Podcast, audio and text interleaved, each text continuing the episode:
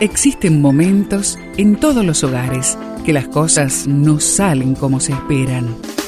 Susana y Gustavo Piñeiro te traen soluciones para tener un hogar diferente y duradero. Quédate con nosotros, porque ahora comienza Hogares de Esperanza.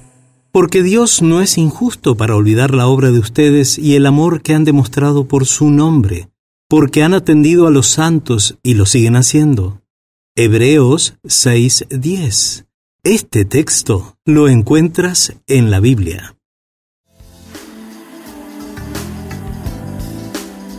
Para Dios todo lo que hago es muy importante, pero mi actitud hacia lo que hago es determinante.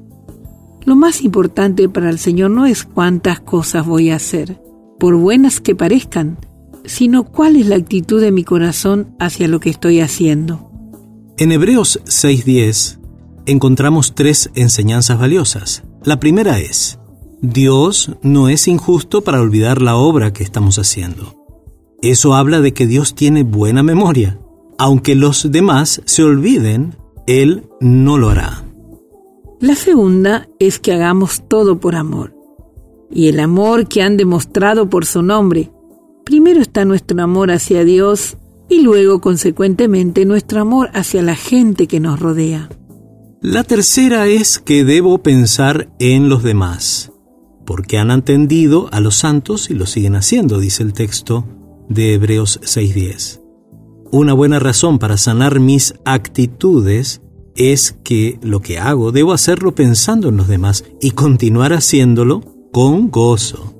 Mantengámonos en una actitud correcta.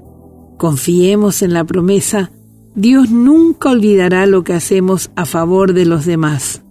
¿Qué te parece si ahí en familia intercambian opiniones acerca del significado de la palabra actitud? Aclara el concepto con ejemplos. Enfatiza el hecho que nuestras actitudes tienen para la salud física y emocional y aún para las relaciones interpersonales un efecto muy importante. Vamos a orar.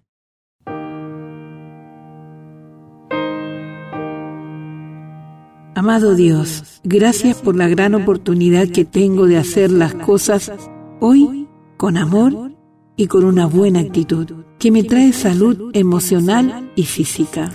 Y te lo pedimos juntos en el nombre de Jesús. Amén.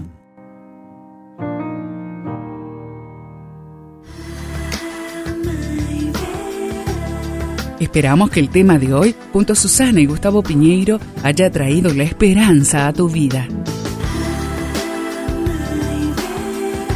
Si deseas ampliar este tema, seguí al Dr. Gustavo Piñeiro en Facebook y Twitter.